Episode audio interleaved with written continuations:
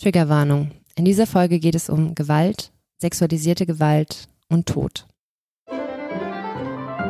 Keine zwei Männer. Der Podcast ohne Männer.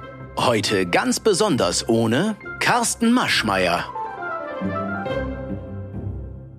Und ich weiß, die Frage ist berechtigt, warum ohne Carsten Maschmeyer? Denn also What? jeder, der ist mal seine? Instagram-Seite angeguckt hat, denkt sich, ich brauche diesen Mann aus puren Unterhaltungszwecken in meinem Leben. Hast du dir mal die Internet-Instagram-Seite von Carsten Maschmeyer angeguckt? Nein. Liebe Mariella Trippke, mit der ich diesen wunderschönen Podcast regelmäßig aufnehmen darf. Nein, liebe Gianni Michaelsen. Das habe ich bisher nicht mit Absicht getan, sondern hilarious. einfach nur die Highlights, wenn die geteilt wurden. Und die reichen mir. Der Typ ist wirklich der Knaller. Er hat ein Kinderbuch geschrieben, wie Kinder InvestorInnen werden können, glaube ich. Ja. Ich weiß nicht, Früh ob das so richtig ist. übt sich. Das weiß ich nicht. Ich weiß nur, ähm, das Carsten Maschmeyer für mich ist wirklich, das ist so. Äh, ich hatte früher in der Schule, ich komme ja, äh, ich bin zur Schule gegangen in der Nähe von Königswinter und Königswinter war damals, als Bonn noch Hauptstadt war, wirklich so ein Ort, da haben einfach Leute richtig viel Kohle gehabt. Da haben ganz, ganz viele Leute mit ganz viel Geld gewohnt. Und auch in so Jugendstil, also wunderschöne Häuser. Ähm, Ich habe da nicht gewohnt, aber ich habe in der Nähe gewohnt. Und ich kannte Leute, die da gewohnt haben. Mein erster Freund beispielsweise in der, in der Schule War Carsten Maschmeyer. war Carsten Maschmeyers Sohn. Kirsten Maschmeyer. Die waren damals schon ein, sehr äh, avantgardistisch. Was? Ist das nicht ein Frauenname? Ja, eigentlich? aber die waren damals halt schon sehr avantgardistisch unterwegs. Nee, aber mein, äh, mein erster Freund in der Schule, also so richtiger Freund, Freund, mit dem man äh, Händchen haltend in der Schule rumgestanden hat, dessen Vater beispielsweise hat bei der Deutschen Post gearbeitet und war einer von den Dudes, der verantwortlich war für das Marketing von Rolf. Kannst du dich an Rolf erinnern? Diese, Zukowski? nein, Rolf, dieser Fünffingerhandschuh, der die fünf Aber Postleitzahlen nur, nur weil der letztens irgendwo irgendwo auf Facebook aufgeploppt ist und Sachen, an die sich nur 90er Jahre Kinder erinnern Ja, können. Rolf. Und ich dachte, nee, ich erinnere mich nicht dran. Ich erinnere mich nicht dran. Und dann habe ich es gegoogelt und deswegen weiß ich jetzt, wer Rolf ist. Rolf. Rolf, der fünffingerige Handschuh, der uns Deutschen klar macht, warum wir jetzt fünf Postleitzahlen haben. Und der Pap, der Papa meines ersten Freundes, den habe ich auch mal gegoogelt, der ist tatsächlich auch auf diesen ganzen Pressebildern mit drauf, weil der da ein relativ hohes Tier in der Entwicklung dieser Marketinggeschichte war. Wo wollte ich darauf hinaus? Da wohnten Carsten Marschmeyers, ganz viele. Die sahen auch alle so aus, die haben auch alle diese Anzüge getragen. Ich glaube, die waren wahrscheinlich nicht alle so reich und auch nicht so bekannt, aber Carsten Marschmeyer, ein ganz besonderes Exemplar und ich finde, der steht für so einen ganz krassen Stereotyp deutscher Mann. Deutscher, erfolgreicher Unternehmer, der so ein bisschen Halbseiden auch äh, im Dreck einfach wühlt. nicht so viel über Carsten Maschmeyer zu sagen wie Für du. mich also wirklich, der, der, der, löst so viel in mir aus, wenn ich den sehe. Also da passiert so viel. Dieses Gesicht, auch diese, diese, das ist all, da ist wirklich richtig, Entschuldigung, ich schweife ab. Ich schweife ab. Und das könnte, man könnte auch denken, es wäre ein Crush, das vielleicht auch besser. Hier, ich, es kann keiner sehen, wie ich hier gerade entsetzt Gewunken. sitze. Entwurren, wirklich, Janine, hör auf, du denke, zerstörst deine what? Reputation. Nee, äh, das ist wirklich, ich stehe Car Car Carsten Maschmeyer extrem kritisch als Mensch gegenüber, aber die Erscheinung und die Selbstinszenierung faszinieren mich auf so eine Autounfallart, auf die einen Dinge einfach manchmal faszinieren können. Das ist, der Papa macht jetzt auch Instagram und dann guckt man sich an, was da passiert. Und dann habe ich so eine Mischung aus Ich lasse einfach über Carsten Maschmeyer reden. Vielleicht ruft mich jemand an, wenn sie fertig ist. Ich habe so eine Mischung aus Mitleid und gleichzeitig auch gar nicht, weil der ist so reich. Und ich habe auch irgendwie das Gefühl, wenn man so reich ist, dann war man nicht Weil immer nur nett. RentnerInnen ausgenommen Ganz hat. genau, deswegen sag ich ja, der war nicht, dann war man nicht immer nur nett. Also, wie gesagt, menschlich schwierig, aber als Internetphänomen für mich durchaus irgendwie was mit Seltenheitswert. Autounfallästhetik. Man kann nicht weggucken. Kann nicht aufhören. Ich kann nicht aufhören. Ich kann nicht aufhören und ich höre jetzt auf. Ich rede jetzt nicht mehr über Carsten Maschmeyer. Ich frage mich, wann der bei The Masked Singer mitmacht. als, als, als Beuteltier. Ah, das wäre jetzt, wenn ich mal bei Masked Singer mal so eine Staffel bestücken dürfte. Jochen Schweizer als das äh, Tanzende. Hast du gesehen, dass in der neuen Staffel tatsächlich jemand der Brokkoli ist? Nee, ich hab, ich hab, guck, Seitdem ich dabei war, guckst du es nicht mehr, ja. Ich bin froh, dass ich es nicht mehr gucken muss, weil ich ja vorher habe ich immer geguckt und immer gesagt, Janine, du bist das. Was habe ich gedacht, was du bist jahrelang? Die Heldin und hat mich 100 Euro gekostet. Ich habe gewettet, dass sie die Heldin ist. Das sieht man mal, in, in, was unsere Freundschaft, wie viel, ähm, wie viel Glaube Mariella an meine Wahr, an meine Ehrlichkeit hat, meine Wahrheit, meine Ehrlichkeit. Ich habe wirklich gesagt, Mariella, ich bin das wirklich nicht und wir können wetten. Und dann hat sie sich mit ihrem Mann besprochen. Und dann haben die mich angerufen und gesagt, wir wetten, weil wir glauben dir kein Stück. Und du bist, wenn du da mitmachst, dann hast du so viel Geld verdient, dass die 100 Euro dir egal sind. Und damit hat sie recht. Ich hätte das auch genauso gemacht, wenn ich dabei gewesen wäre. Das Schöne war, ich war nicht dabei. Und deswegen habe ich hinterher 100 Euro gewonnen. Und der schönste Moment war, als ich mir die Mars Demaskierung angeguckt habe, um in dem Moment, als es soweit war, mit so einem ganz fiesen, hämischen Lachen, wie es sonst nur Carsten Maschmeyer macht, wenn er mal wieder eine Oma ausgeraubt hat, angerufen habe, um zu sagen, siehst du, siehst du, sag ich doch. Schrecklicher Satz. Ich weiß gar nicht, wie wir jetzt von Carsten Maschmeyer wegkommen, weil heute, heute wird es vielleicht eine ernsthaftere Folge, heute wird es eine True Crime Folge auch so ein bisschen. Hast du nicht eigentlich versprochen, dass es nicht True Crime wird, aber es geht trotzdem um True ja, Crime? wenn du mich mal, wenn du mich mal ausreden lassen würdest, so wie du Problem für Carsten. Maschmeyer ausreden lässt, ja, dann das weißt du gar nicht. Also, nein, ich habe gesagt, äh, es soll nicht True Crime werden. Wir sind nicht bei Mordlust. Ich werde jetzt hier nicht einen Fall nacherzählen. Aber tatsächlich ähm, soll es heute um die Bundeswehr und um die Marine gehen und was da alles so ja unter dem militärischen Deckmäntelchen Scheiße läuft. Und ähm, ich habe da so ein besonderes Interesse dran, weil das zum einen jeder haben sollte und zum anderen werden sich vielleicht die Älteren von euch erinnern, dass 2008 eine Kadettin von der Gorch Fock gestürzt ist und ums Leben gekommen ist. Also gestürzt bedeutet, die ist tatsächlich über Bord gegangen. Die ist über Bord Ja, gegangen. also das ist jetzt keine Metaphorik, sondern wirklich, die ist des Nachtens, wenn ich mich äh, recht erinnere. Du hast Genau. mir mal ein bisschen davon erzählt, aber ich weiß wesentlich weniger, damit ich jetzt noch was lernen kann. Aber die ist des Nachtens nach einer Verkettung wahnsinnig vieler Umstände, die du gleich näher erläutern wirst, ist sie nachts über Bord gegangen. es gab gar nicht so viele Umstände dazu, ähm, aber es war danach die, also die vorher passiert sind, aber so die Aufklärung, all das war so ein bisschen schräg und mich hat das so interessiert und ich habe das so verfolgt und auch die Gerichtsverfahren, weil ähm, Jenny Böken hieß die äh, Frau, die Kadettin und äh, Jenny Böken war die Tochter einer Lehrerin von mir, meiner Biologie- und Geschichtslehrerin in der 11. und 12. Klasse. Okay, und der Fall ist aber jetzt so lange her, dass das, wann war das? 2000? 2008, am Ach. 3. September 2008. Das heißt, sie war zu dem Zeitpunkt nicht mehr deine Lehrerin, aber als du davon erfahren hast, hat der, wusstest du, dass die Tochter Jenny heißt und dir war sofort klar, dass sie das ist oder hast du? Nee, das habe ich tatsächlich erst im Laufe der Zeit, als es dann darum ging, dass die Eltern Anklage erhoben haben. Und dann habe ich das so ein bisschen mir angeguckt und auch, was ihr Vater dann so an Ungereimtheiten da aufgezählt hat.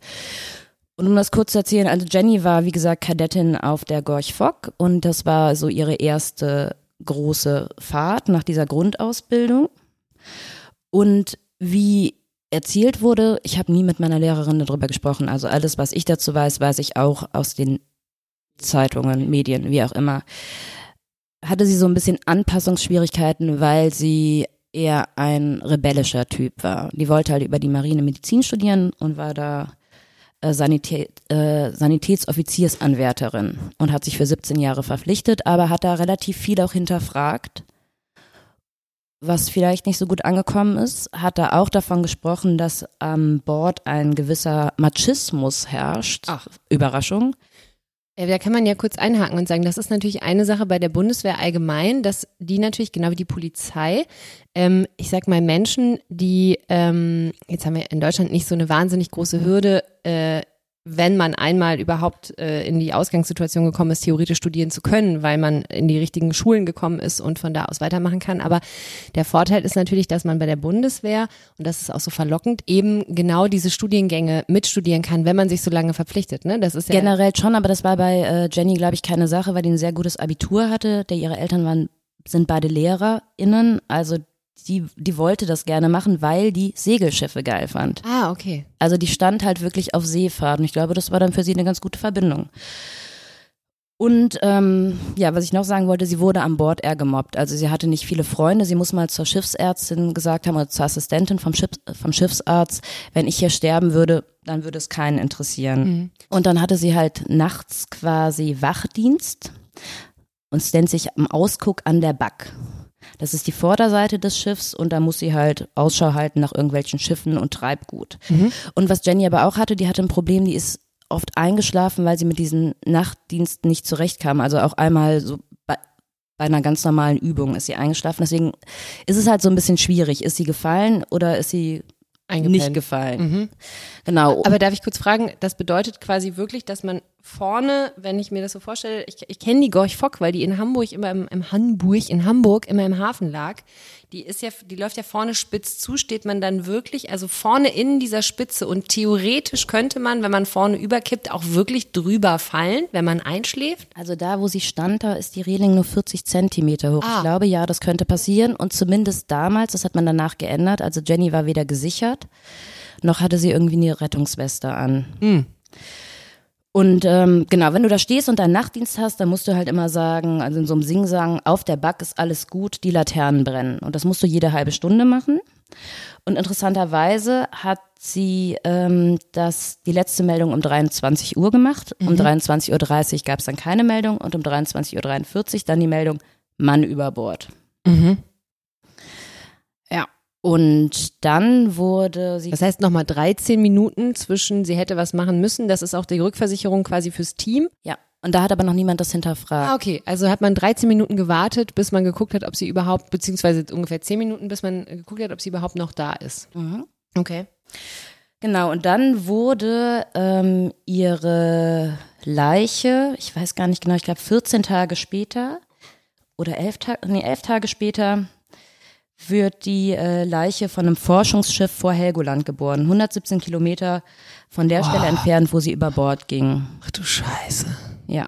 Und ähm, dann gab es aber so ein paar komische Sachen, weswegen die Eltern sagen, Jenny ist nicht ertrunken. Mhm. Und zwar hatte sie ähm, kein Wasser in der Lunge. Okay. Und es gibt sowas, das nennt sich Schaumpilz. Das hatte sie nicht vor dem Mund. Mhm. Und es kann irgendwie passieren, das haben Kinder diesen Reflex, dass wenn du ins Wasser tauchst, dass du dann aufhörst zu atmen und alles blockiert. Und ähm, das ist bei ihr aber so ein bisschen schwierig, ob das passiert ist, weil sie hatte auch keinen Parker und keine Schuhe mehr an. Und das heißt, wenn sie die ausgezogen hat, dann ist sie ja nicht mit Schock ins Wasser gefallen. Und generell lernen die Kadettinnen aber auch, dass sie das nicht machen sollen, weil wenn sie ins Wasser fallen und sich die Schuhe oder den Parker ausziehen, dann, ähm, also der, die beiden Sachen ermöglichen, dass sie Auftrieb haben. Ich weiß nicht genau, wie das passieren kann, weil ich mir diese Militärstiefel schon unfassbar schwer vorstelle, aber eigentlich lernen sie das. Und das Schiff, was sie, äh, das Forschungsschiff, was sie gefunden hat, das hat aber behauptet, sie hätte einen Parker angehabt. Der war dann aber später nicht mehr äh, in dem Institut, wo sie hingebracht wurde. Okay. Okay, das heißt also, kurzer Wrap-up. Die ist auf diesem Schiff. Es gibt vorher schon Dokumentation darüber, dass sie sich nicht besonders wohl fühlt. Aber gibt es auch wirklich schon so einzelne ähm, wirklich so Inzidenzen, wo sie sagt, okay, da ist das passiert mit dem, da ist das passiert mit dem, sondern ist es nur so ein, eher so ein Gefühl.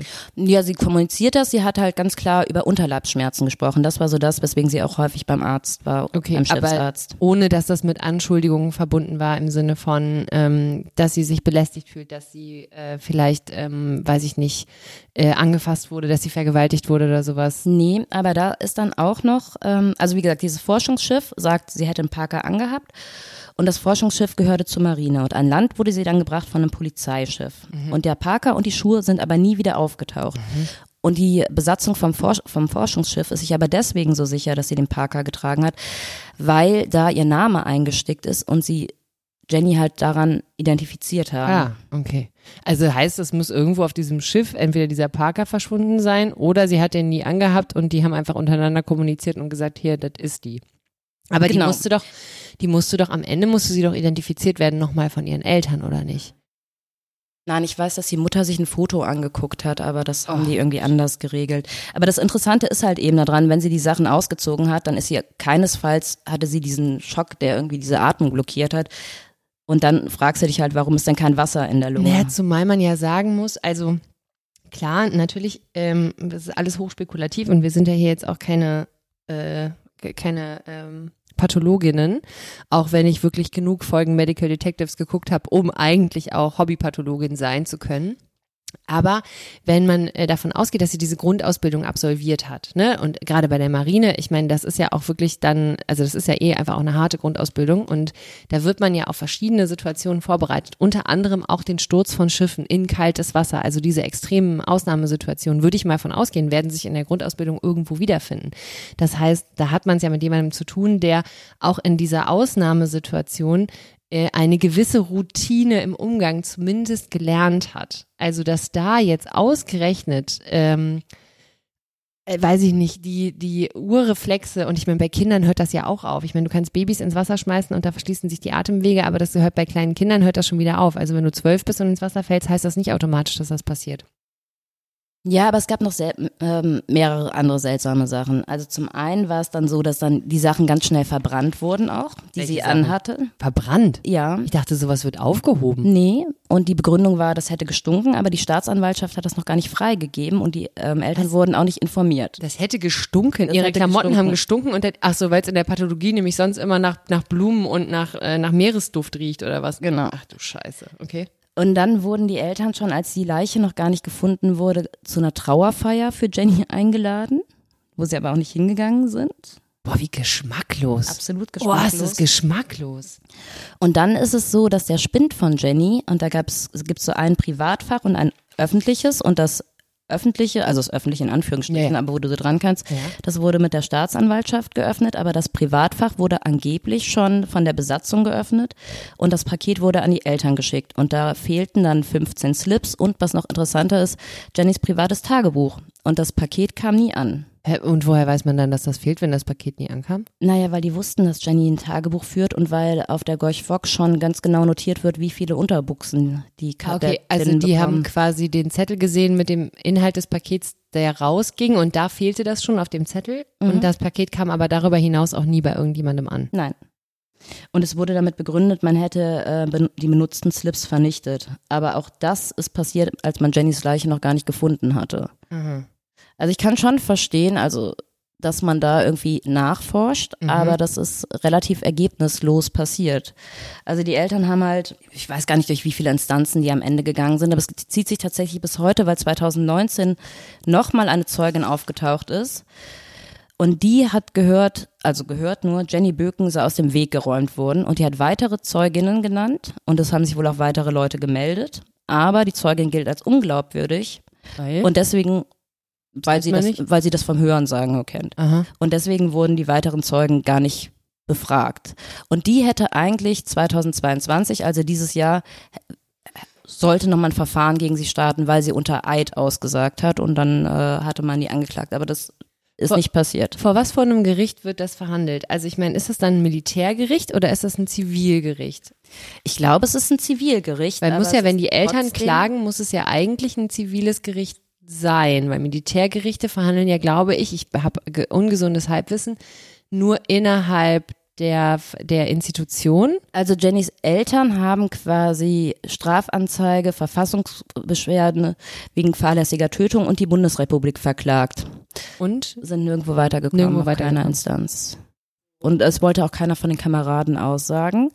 Und aber diese Schiffsärzt, ähm, Assistenzärztin, die ich eben äh, ähm, erwähnt habe, die hat ähm, gesagt, dass sie anonyme Anrufe und Drohungen über Facebook bekommen hat, bevor sie ähm, quasi vor Gericht ausgesagt hat. Und im November 2010 ist eine weitere Kadettin auf der Gorch Fock gestorben und die muss vorher zu ihrer Mutter gesagt haben, Mama, du weißt gar nicht, was da los ist. Und die war quasi, so wie Jenny halt körperlich nicht ganz so fit war, wie der Offizier sich das gewünscht hat, war die ziemlich klein. Mhm. Ähm, und da hat ein Offizier dazu gesagt, also zu der Kadettin, die 2010 gestorben ist, es würde halt auch damit zusammenhängen, dass minderwertiges Menschenmaterial an Bord sei. was bitte? Mhm. Das hat er wo gesagt? Nach dem Tod dieser Kadettin. Zu wem? Ich weiß nicht offiziell. Und Kapit der Kapitän hat dazu gesagt, Flugzeuge stürzen ab, Menschen verunglücken und auch hier passieren Unfälle. Und danach wurde Karneval gefeiert auf der Gorchfork. Und dann gab es allerdings eine Meuterei, da haben die dann gesagt, so, das reicht jetzt, die Gibt's- Besatzung. Gibt es, äh, gibt es eine, ähm, oder weißt du, gibt es ja bestimmt, aber weißt du, ob zu dem Zeitpunkt, als äh, Jenny Bücken auf der Gorch Fock war, wie hoch der Frauenanteil in der Besatzung war? Ich weiß nicht genau, wie hoch er war. Ich weiß, warte mal, wie viele Leute waren, über 200 Leute waren da. Und tatsächlich hat sich die Gorch Fock, und das ist auch die Erklärung, warum Jenny vielleicht überhaupt zugelassen wurde, ähm, obwohl sie körperlich nicht ganz so fit war, wie man das eigentlich erwartet hätte, aber die haben sich unfassbar damit gerühmt, was für eine hohe äh, Frauenquote Frauenquote. sie da haben. Mhm. Aber nichtsdestotrotz gab es da einfach Belästigung. Also es ist zum Beispiel so gewesen, dass ähm, die Kadetten, extra nicht gegendert, am Anfang Geld gesammelt haben und derjenige von denen, der die unattraktivste Frau gebumst hat. der hat halt das äh, Geld bekommen. Und die Marine hat das als gemeinschaftsförderndes Element beschrieben. Ich muss ja sagen, ich meine, äh, ich bin ja, ähm, oder beziehungsweise äh, ich kenne ja noch die Zeit, oder du ja auch, ne, der Wehrpflicht und äh, dann die Abschaffung und jetzt quasi der freiwillige Wehrdienst. Und ähm, ich weiß aber ja, also aus meinem Freundeskreis, in dem die, in dem die wenigsten gedient haben, die meisten haben ähm, hier, äh, na, wie heißt das, freiwilliges soziales Jahr oder Zivildienst. Zivildienst, genau, Entschuldigung, gemacht. Aber die paar Leute, die ich kenne, die beim Bund waren, ähm, die erzählen schon auch äh, echt, äh, auch, also wirklich krasse, krasse Geschichten, was diese, und das sind alles Männer übrigens, keine Frauen, ähm, was die, die Mentalität und diese absurde Definition von Kameradschaft und zur Schaustellung von so einer gewissen Form der Männlichkeit, ähm, die auch so eine Unterjochung der Frau irgendwie äh, beinhaltet. Also egal, ob es jetzt darum geht, wie der Blick auf Frauen ist oder der Umgang mit Frauen, Ich ähm, meine, das ist ein Schiff, wo willst du halt dahin, ne? kannst du nirgendwo hin. Kannst du natürlich nirgendwo hin. Und ich meine, äh, gleichzeitig kann ich den Gedanken verstehen zu sagen, gerade wenn man irgendwie, wie du sagst, irgendwie jetzt rebellisch oder zumindest sagt, ich habe da Bock drauf, ich will das für mich machen und ich äh, stehe hier irgendwie auch meine Frau und ähm, und äh, ich kann mich beschützen und am Ende muss man halt einfach nur mal leider sagen, da haben wir vor vielen Folgen mal drüber gesprochen, warum unterjochen Männer Frauen, na, weil sie können, weil es ihnen körperlich einfach möglich ist, weil sie zum größten Teil einfach stärker sind oder in der Überzahl oder manchmal beides. Ähm, und das wird da unter diesen, ich sag mal, archaischen Bedingungen ja nicht viel anders sein, ne? wenn man überlegt, dass man auf diesem Schiff unterwegs ist und man ist da lange und man ist da mit vielen und man jazzt sich auch gegenseitig so hoch und äh, genauso wie Frauen sich untereinander hochjazzen, genauso können sich Männer irgendwie gegenseitig hochpeitschen und wenn man dann sagt, es gibt so Wettbewerbe, wer es schafft, die, Entschuldigung, ich finde es richtig widerlich, die unattraktivste, wer auch immer das bestimmt, äh, von allen irgendwie flach zu legen, dann sieht man ja schon, was so ein bisschen, ich sag mal, die, ähm, was so die Werteskala ist, die da so vorherrscht. Aber äh, das Erstaunlichste daran ist natürlich einfach auch die Tatsache, dass man ähm, davon ausgehen kann, dass diese Institution einfach ihre Mitglieder schützt ne? und äh, sich selbst schützt. Und in dem Moment, wo man hingehen würde und äh, wirklich offenlegen würde, äh, dass man da in, ähm, dass man da Nachforschungen anstellt und guckt, was da läuft, dann würde man wahrscheinlich so viel Scheiße hochholen, dass man einfach schön äh, schöne Uniform drüber legt und sagt, ihr könnt uns hier gar nichts, weil dieses, diese Institutionen einfach so absurd geschützt sind. Und auch unantastbar. Also du kannst ja dann nicht sagen, bei der, bei der Marine oder bei der Bundeswehr, wenn die Unterhosen abgezählt worden sind, dass dann sagst, ja, da wissen wir jetzt auch nicht, wo das Paket hin ist. Also es ist alles, ich finde es alles super seltsam. Nee, es hat halt vor allen Dingen diese, wie du sagst, ne, es ist so, es ist die Unantastbarkeit dieser Institution und äh, seiner Mitglieder und die Tatsache, dass die sagen, wir regeln unseren Scheiß untereinander. Wir haben unsere eigene Judikative. Klingt fast wie die Kirche. Ja, es ist im Endeffekt ist es nicht viel anders. Wir haben unsere eigene Judikative, wir haben unsere eigene Gerichtsbarkeit, wir machen, haben unsere eigenen Regeln, unser eigenes Recht, da gelten eigene Gesetze und ähm, und von außen hast du erstmal keinen Zugriff und vor allen Dingen auch keinen Einblick. Und dann ist das dein Kind, was da irgendwo steht, und du bekommst keine Informationen, weil du, und du merkst auch, dass dir Polizeianstellen die Hände gebunden sind, weil auch die in diesen Konstrukten nur ganz bedingt überhaupt ähm, Handlungsspielraum haben. Also du siehst das ja immer wieder, dass man dann sagt, hier endet die Zuständigkeit. Und dann übernimmt die Zuständigkeit der Bundeswehr oder der Marine oder was auch immer für eine Institution das ist. Und damit wird einfach alles auf Eis gelegt. Da kannst du noch so sehr rausfinden wollen, was da los ist, wenn irgendein Offiziers äh, Hallodri, Hans-Peter, weiß ich nicht was, sagt, nee, hier, stopp, wir kümmern uns da selber drum, dann wird da erstmal ein Deckel draufgelegt. Offensichtlich, ja. Also du, du merkst ja, und es kommt ja immer so, was bei Rechtsextremismus angeht. Ja. Es quillt immer so viel hoch, aber es wird dann auch immer schön wieder verschwiegen und runter und unterm Deckel gehalten. Und es gab 2016 noch einen Vergewaltigungsfall. Warte, du sagst noch einen. Bei Jenny Böken gibt es da Vergewaltigungsvorwürfe? Ach so, und bei Jenny Böken, ich finde das seltsam mit den Unterhosen. Ich finde das seltsam, dass die Sachen verbrannt wurden, dass die Unterhosen verbrannt wurden. Ich finde das seltsam, dass sie ständig von Unterleibsschmerzen gesprochen hat. Also es ist zumindest ein Gedanke, der aufkam. Okay, aber es gibt nicht die offizielle Anschuldigung, dass es da wirklich Tatbestand Keinerlei offizielle Anschuldigung quasi, weil Jenny Böken ja einfach so über Bord gegangen ist. Ja, okay, alles klar. Und das heißt aber jetzt, 2016, gibt es einen Vergewaltigungs-, also wirklich eine Vergewaltigungsanschuldigung im Rahmen der Bundeswehr. Genau, da ist ähm, Nora hieß die Frau, das war 2016 und die ist bei einem Lehrgang in Dresden von Ka zwei Kameraden unter K.O.-Tropfen vergewaltigt worden. Ich weiß, ich weiß, das ist, es wird auch redundant, ne? Aber Und da gab es dann quasi, nach der Anzeige wurde sie quasi zur Täterin deklariert. Die Reaktion des Vorgesetzten war, äh, sie wissen schon, was sie ihren Kameraden damit antun. Die Kriminalpolizei fragt, wie freizügig sie denn so ist und ob sie gerne mit, Männer flirt, mit Männern flirtet. Und ähm, die Gerichtsmedizin nimmt kein Blut ab, um darin K.O.-Tropfen beweisen zu können. Mhm. Und kommentiert, dass der Fall nicht so schlimm sei, da sie sich ja sowieso kaum erinnern könnte. Gut, und das ist ja eigentlich quasi, also ich möchte ja nicht alle über einen Kamm scheren, es gibt bestimmt auch Rechtsprechungen, die da anders gelaufen sind, aber ich meine, das geht ja quasi Hand in Hand mit ganz vielen prominenten Vergewaltigungsfällen. Keine Ahnung, ich muss immer wieder an Gina Lisa Lofink denken, die äh, quasi ja dokumentiert auf, auf äh, Video ähm, völlig zugedröhnt offensichtlich irgendwie ihren Peiniger bittet, sie in Frieden zu lassen und von einer Richterin erklärt bekommt, dass sie eigentlich aufgrund ihres Gebarens im Vorfeld sich nicht wundern darf, wenn ihr sowas passiert. Also das ist ja, ähm, und dass da natürlich im Rahmen von so einer Gruppierung wie der Bundeswehr, dass da natürlich äh, Opfer, äh, Opfer-Täter-Umkehr, Täter-Opfer-Umkehr passiert. Also so widerlich das ist, so wenig überrascht mich das.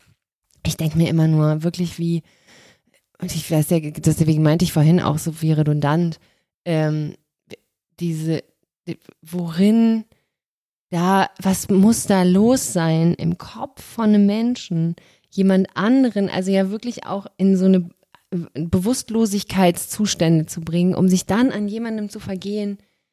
Das ist, mir, mir raubt es jedes Mal wirklich die, ich habe eine echt lebendige Fantasie und ich glaube, ich bin recht äh, ganz gut darin, mich in Menschen und deren Handlungsweisen und die Begründung dafür reinzuversetzen, aber es entzieht sich meiner absoluten mein, meines absoluten Verständnisses, was man selbst nur in dem Moment daraus für sich zieht, etwas völlig Wehrloses, ähm, sich so zu eigen zu machen und so zu benutzen, ist mir ein absolutes Rätsel. Und ich frage mich, ob im Rahmen der Bundeswehr, der Grundausbildung da, wenn ich die Geschichten von Freunden kenne, was die da erlebt haben und ähm, äh, auch die Geschichte von jemandem, der mir sehr nahe steht, irgendwie, der ähm, der damals mit den Feldjägern geholt wurde, weil er vergessen hatte, Bescheid zu sagen, dass er eine Ausbildung macht und nicht eingezogen werden kann, was natürlich irgendwie ein Fehler ist. Aber was dem da im Bundeswehrknast und so, was da alles abgeht, dass die Institution als solche mit der Art und Weise, wie sie mit Menschen umgeht, zu der Verrohung der Menschen einfach nur noch beiträgt. Das, wie das da läuft, das macht nichts anderes. Das ist nicht Disziplin und äh, und, und das sind ja Heranwachsende, die da quasi 17, dann auch noch 18 Jahre alt und dann werden die da in so einem Gemeinschaft eingeschworen, in der du Teil des Teams sein musst und du schlägst dich immer auf die Stelle auf die auf die Seite des Stärkeren, damit du nicht einer von den Gepeinigten, sondern im Zweifel einer der Peiniger bist. Und, und du kriegst ja auch eingebläut, dass du ein Team sein musst. Ja, und die forcieren das und das Team ist nicht, das ist ist keinem höheren also es gibt so eine höhere Philosophie, dem sich das unterstellt und das ist irgendwie so eine absurde Idee von Gehorsam und, und Vaterland und Bullshit. Aber eigentlich geht's nur darum, wer ist hier der größte Stecher im ganzen Club und wer, wer macht hier die Regeln und alle anderen halten sich dran. Und ich glaube, das ist die Mentalität, die da vorherrscht und die Art und Weise, wie man da mit Menschen umgeht, forciert, dass aus heranwachsenden Menschen mit wilden hormonellen Situationen und vielleicht auch Angst und dem Wunsch nach Zugehörigkeit einfach manchmal Menschen werden, die Dinge tun, die wahrscheinlich sie selbst ihr Leben lang verfolgen und wahnsinnig unglücklich machen. Und ich verstehe nicht, warum, also ich meine, warum die, diese absurde Idee von der, der Disziplin, die ich verstehe und der Drill, der da irgendwie, weil alle müssen irgendwie an einem Strang ziehen, aber dass so, dass, dass man den Leuten das eigene Denken so abtrainiert, dass das eigentlich das, was uns ausmacht, der gesunde Menschenverstand zu unterscheiden zwischen richtig und falsch und gut und schlecht für uns selbst basierend auf unseren Werten völlig gelöscht wird und du da so eine Gehirnwäschenummer draus machst und Menschen zu irgendwelchen absurden Maschinen werden weil man im Zweifel im, äh, im Ernstfall irgendwie all seine Menschlichkeit ad acta legen muss. Und, ähm, ja, die werden ja nicht zu Maschinen.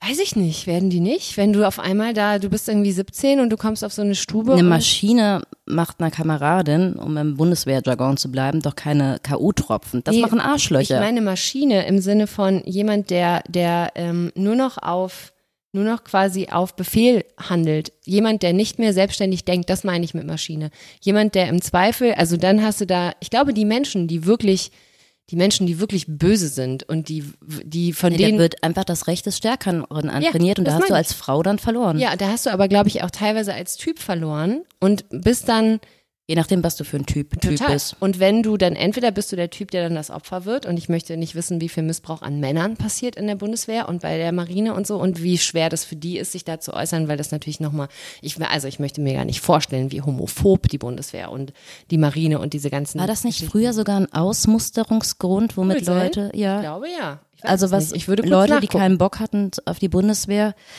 das dann angegeben haben und dann gab es irgendwann eine spezielle Kaserne. Ich weiß nicht, ob ich da Scheiße erzähle, aber ich meine, also kein offizieller Ausmusterungsgrund, aber es war dann so, wenn du gesagt hast, ich bin homosexuell, warst du schon mal eher draußen oder hattest bessere Möglichkeiten. Ja, ich gucke gerade nach, weil das interessiert mich jetzt. Ähm, Rehabilitierung der Entschädigung. Die institutionelle Diskriminierung wurde 2000 beendet. Schwule und bisexuelle Soldaten, das wird wahrscheinlich mit Absicht nicht gegendert, mussten in den Anfangsjahren der Bundeswehr damit rechnen, degradiert oder entlassen zu werden. Später konnten sie zwar in den Streitkräften bleiben, wurden aber nicht mehr mit verantwortungsvollen Aufgaben betraut, wenn ihre sexuelle Orientierung bekannt wurde. Diese institutionelle Diskriminierung wurde 2000 beendet. 2021 wurden die betroffenen SoldatInnen ähm, rehabilitiert und entschädigt. Homosexuelle Soldaten mussten in den Anfangsjahren der Bundeswehr damit rechnen, degradiert zu werden. Bis 1979 war Homosexualität ein Ausmusterungsgrund. So, später konnten sie zwar bleiben, aber und so weiter und so fort. Ladi-dadi. Am 17. September 2020 stellte Verteidigungsministerin Kramp-Karrenbauer die Studie Tabu und Toleranz der Umgang der Bundeswehr mit Homosexualität von 1955 bis zur Jahrtausendwende vor und kündigte die Rehabilitierung von betroffenen Soldatinnen an. Also ja, man kann davon ausgehen, wenn man sich in einer Institution befindet, in der bis 1979 Homosexualität äh, ein Ausmusterungsgrund war, dass in den Etagen der Befehlshaber, und ich gendere das mit Absicht nicht, weil ich glaube, die Zahl der Frauen ist da wahrscheinlich zu übersehen, immer noch genug Leute sitzen, deren Ansichten die gleichen sind wie 1979 und 1975. Absolut. Genau wie überall sonst auch in allen anderen Institutionen. Das heißt, man hat vielleicht auf dem Papier geändert, dass es da jetzt eine Form von Akzeptanz gibt. Aber ich glaube da nicht eine Sekunde dran. Und ja, man hat irgendwann gesagt, man muss auch Frauen zum Bund holen. Und mittlerweile hat man wahrscheinlich auch das Problem, dass einfach nicht genug Leute kommen. Und man versucht, die Bundeswehr sexy zu machen. Und wenn ich diese Bundeswehr-Werbespots sehe, möchte ich regelmäßig kotzen, weil ich finde, es ist wirklich das Warum? Diese Werbespots finde ich, die, also die, die machen in mir ja wirklich, die, die lösen äh, also ganz schlimme Dinge aus. Ich finde diese Werbespots richtig gruselig. Und ich finde es vor allen Dingen wahnsinnig gruselig, wie diese Institution Bundeswehr natürlich durch so kleine oder auch große äh, Gimmicks ähm, so eine Position in unserer Gesellschaft hat, die für viele Leute äh, die Bundeswehr manchmal auch zur einzigen Lösung macht. Deswegen bin ich da vorhin drauf eingestiegen. Das war bei Jenny Birken vielleicht nicht der Fall. Aber es ist für viele Menschen einer der Wege zu studieren.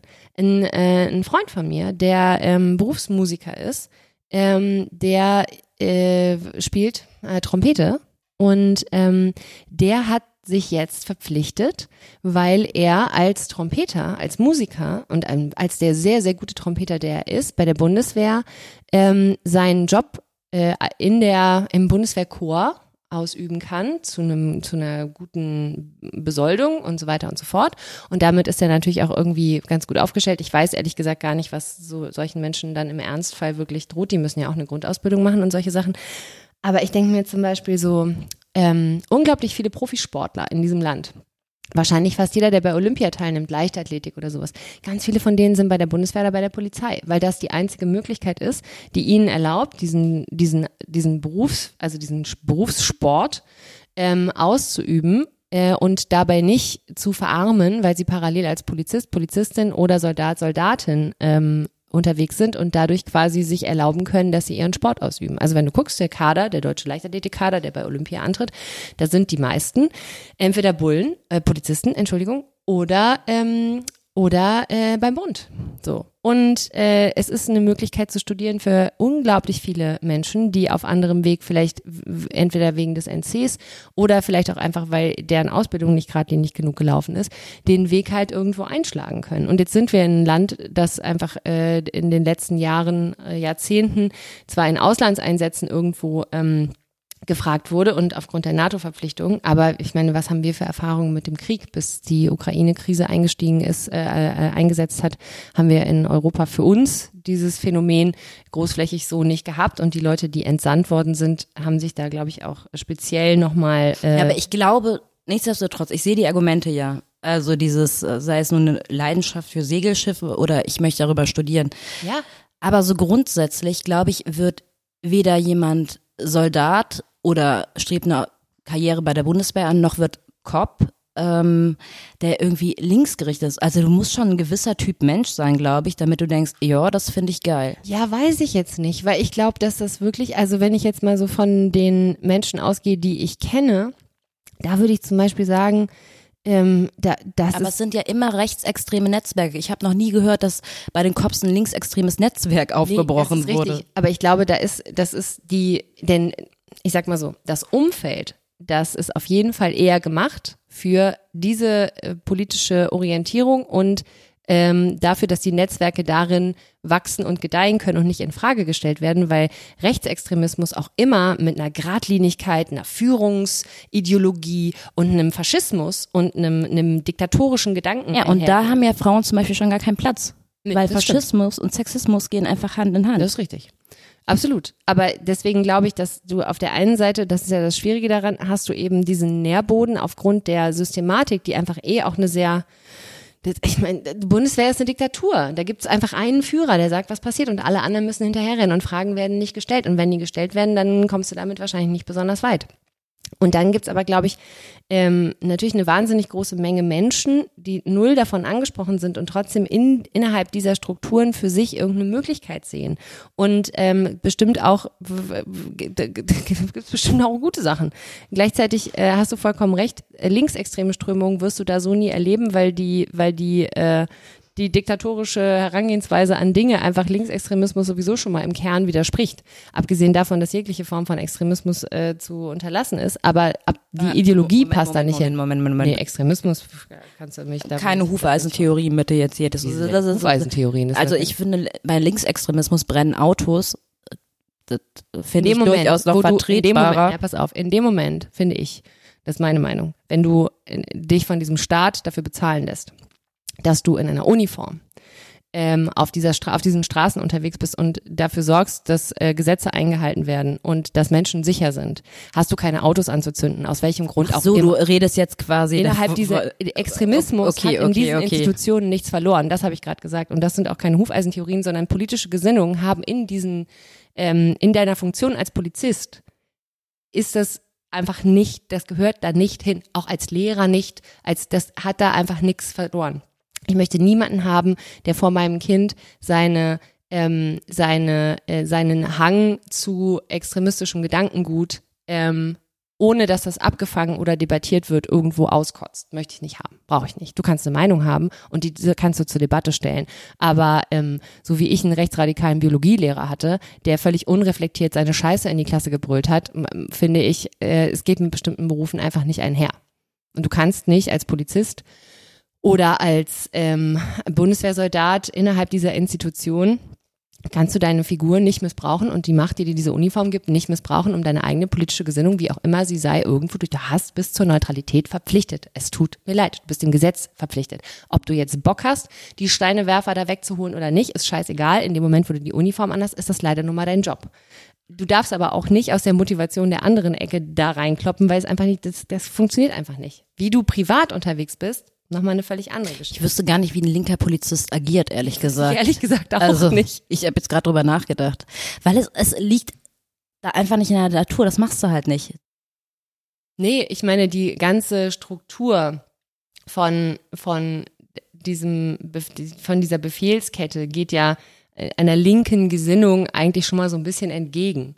Einfach das. unreflektiert Befehle entgegennehmen und die ausführen, geht nicht so ganz einher mit dem Grundgedanken, den man hat, wenn man eine, eine linksorientierte politische, und da muss man ja gar nicht in Extreme gehen, sondern einfach zu sagen, ein, ein, ein linkes politisches Gedankengut geht nicht einher mit dem unreflektierten Empfangen von Befehlen und der Ausführung selbiger. Das ist eine komplett wenn dann zu interpretieren, kannst du das bei rechts funktioniert das gut, bei links funktioniert das nicht. Da kommt ja keiner und sagt, aber er hat's gesagt, wir rennen jetzt hinterher. Wobei ich nicht sagen möchte, dass in linken Netzwerken nicht auch Idioten einfach irgendwelchen Idioten hinterherrennen, weil auch das kann man missbrauchen, wenn man Bock hat. Ja, weil natürlich nicht äh, jeder Mensch, der links ist, automatisch klug ist, klar. Das ist richtig.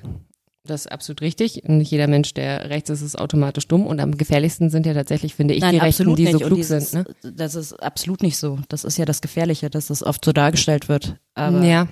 Und ich glaube auch darüber hinaus, dass man, und da muss man, glaube ich, ganz doll aufpassen, dass man, und das ist, glaube ich, auch was, wo man dann an, an sich an Bundeswehrsoldaten und Soldatinnen und an Polizisten und Polizistinnen wenden muss, dass neben der Tatsache, dass es super dringend notwendig ist, dass, ähm, dass Vorfälle von diesem Vorfall mit Jenny Bögen über die Vergewaltigungsgeschichte, die du erzählt hast, bis hin zu wirklich strukturellen, institutionellen Vergehen und rechtsradikalen Gruppierungen und sonst was, ist es, glaube ich, total wichtig klarzumachen, dass wir, dass man auch da ähm, auf der einen Seite das lückenlos aufdecken muss und auf der anderen Seite niemals in die Falle tappen darf, einen Generalverdacht auszusprechen, weil es wahnsinnig gute, engagierte Polizisten, Polizistinnen, Soldaten und Soldatinnen gibt.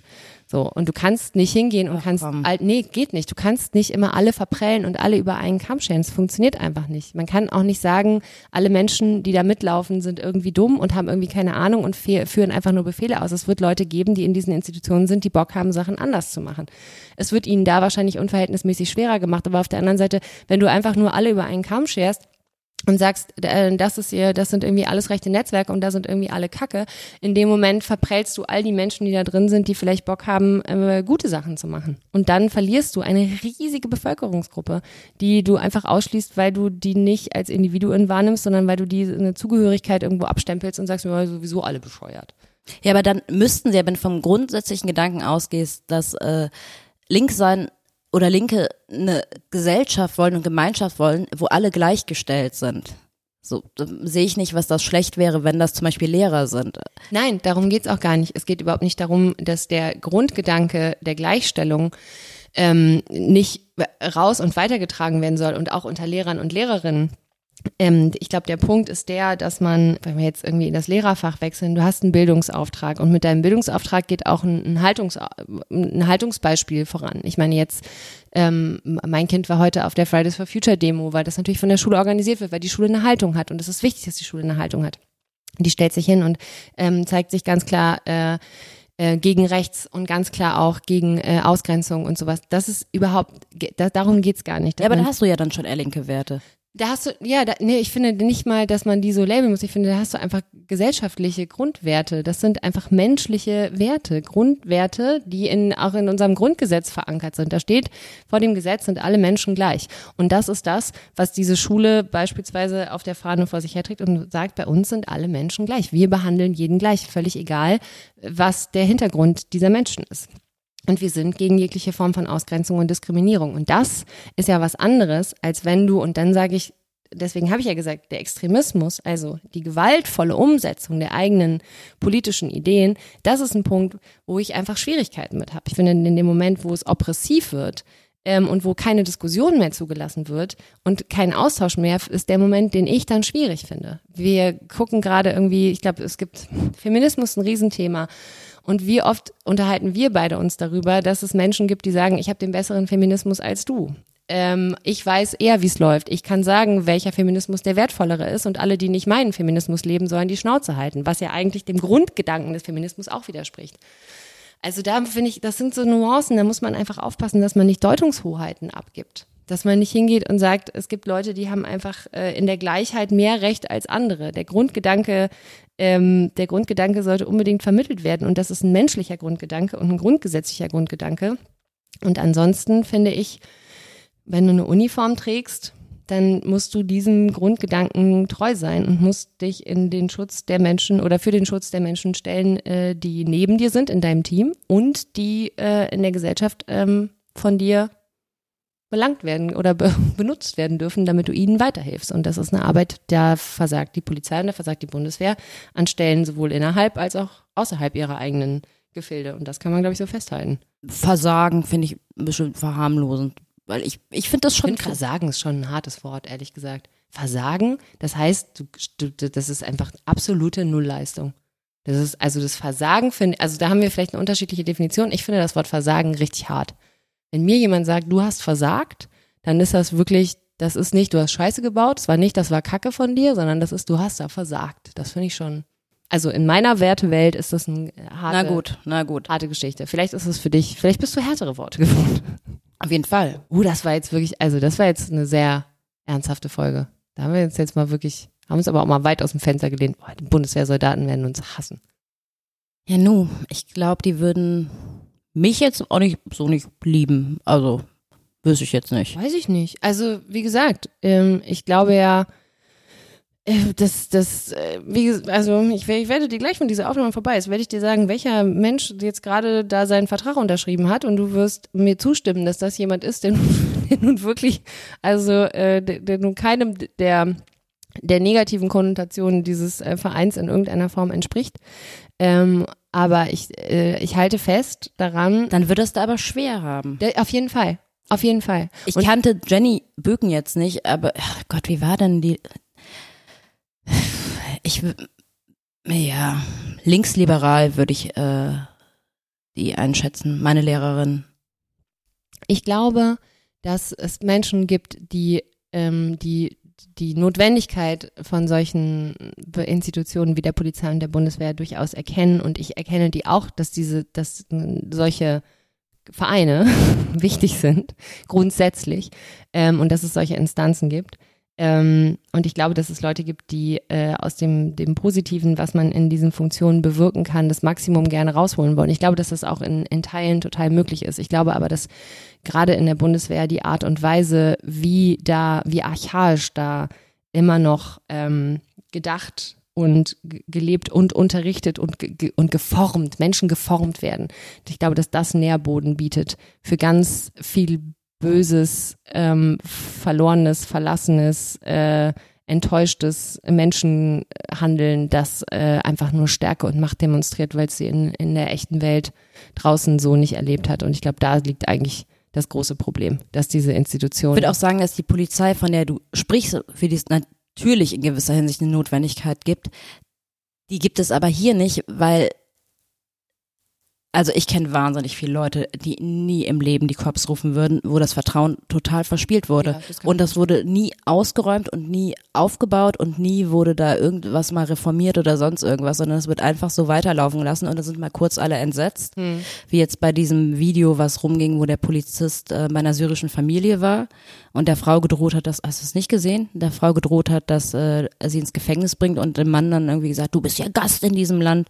Also nicht gesehen, das war, die haben irgendwas nicht bezahlt und dann sind die da in die Wohnung, Baby war anwesend, total rumgeschrien und der Typ total den Macker gemacht, der Cop und äh, äh, äh, du bist ja Gast und ich bring dich in den Knast und Das ist, glaube ich, das Problem mit der Macht. Das ist, glaube ich, wirklich das Problem mit der Macht. Wir müssen irgendwann nochmal eine Folge über Macht machen, weil ich glaube, dass egal, ob du guckst in der Politik oder gerade in diesen, also ich meine, die Polizei, die ja quasi als, als, als rechtschaffendes Organ auf der Straße zwischen ziviler, zivilen Bürgern und, äh, und äh, Staat irgendwie als in dieser unglaublichen Verhandlungsposition ist. Ich meine, ich habe, wenn ich von der, von der Polizei im Auto angehalten werde, ich habe Herzrasen.